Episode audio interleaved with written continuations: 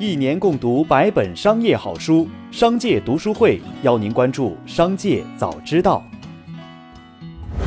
首先来关注今日要闻。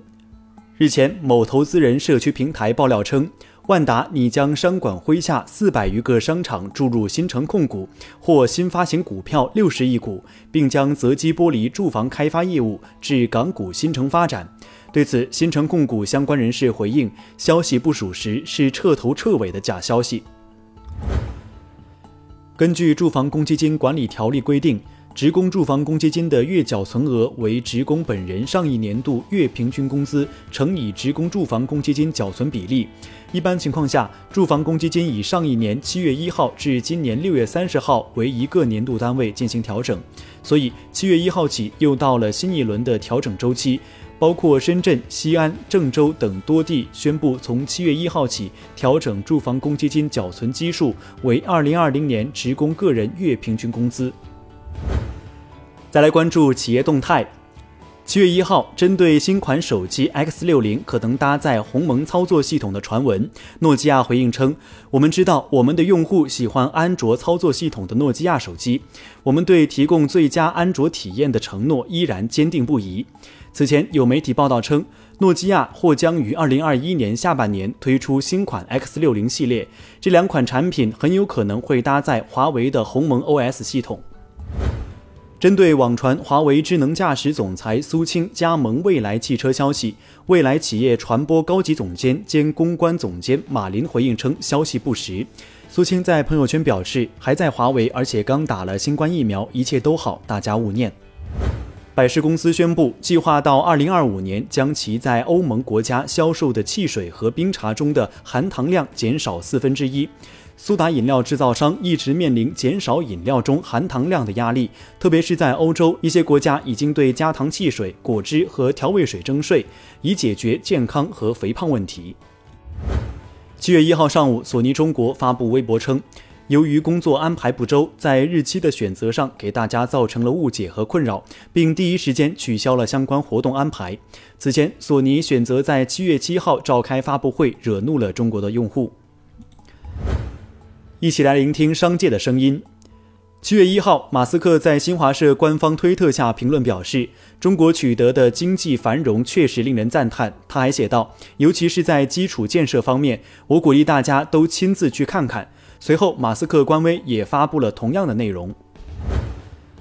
七月一号，在上汽集团股东大会上，有投资者提问到：“上汽是否会考虑在自动驾驶方面与华为等第三方公司合作？”对此，上汽董事长陈红表示：“与华为这样的第三方公司合作自动驾驶，上汽是不能接受的。这就好比又一家公司为我们提供整体的解决方案，如此一来，它就成了灵魂，而上汽就成了躯体。”对于这样的结果，上汽是不能接受的，要把灵魂掌握在自己的手中。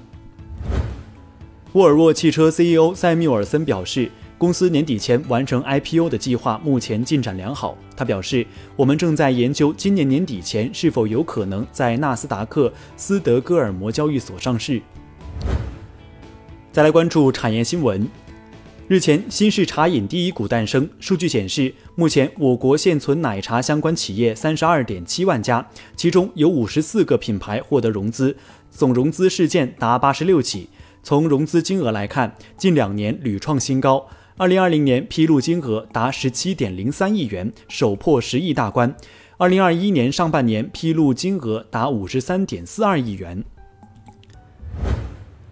国际货币基金组织当地时间六月三十号发布官方外汇储备货币构成数据显示，二零二一年一季度人民币外汇储备总额由去年四季度的两千六百九十四点九亿美元升至两千八百七十四点六亿美元，实现连续九个季度的增长。人民币在全球外汇储备占比升至百分之二点四五，续刷二零一六年第四季度组织报告该数据以来的新高。七月一号起，二零二一年铁路暑运正式拉开帷幕，到八月三十一号结束，共计六十二天。暑运期间，全国铁路预计发送旅客七点五亿人次，与二零一九年基本持平。客流高峰日预计发送旅客近一千四百万人次。暑运期间，学生流、探亲流、旅游流等出行需求旺盛，铁路部门精准实施一日一图，持续优化客运产品供给。为有效化解农资价格上涨对农民种粮收益的影响，稳定农民收入，保护农民种粮积极性，近日，中央财经下达实际种粮农民一次性补贴资金两百亿元，弥补今年以来农资成本上涨带来的增支影响。最后，再把目光转向海外。美国目前职位空缺数量达到创纪录水平，但失业者似乎并不着急找工作，只有约百分之十的求职者在积极寻找新工作。根据求职网站 Indeed 的一项调查，失业人员不愿找工作的首要原因是害怕感染新冠病毒。六月三十号，俄罗斯官方法律信息门户网站公布俄总理签署的政府令，取消对中国等十国公民入境限制。中国公民据此可申请办理工作、私人访问、学习和旅游签证。二零二零年二月十八号，俄政府宣布因疫情原因临时禁止持工作、私人访问、学习和旅游签证的中国公民入境。近一个月后，俄罗斯宣布全面禁止外国公民入境。二零二零年四月三十号，俄总理称限制措施将延长。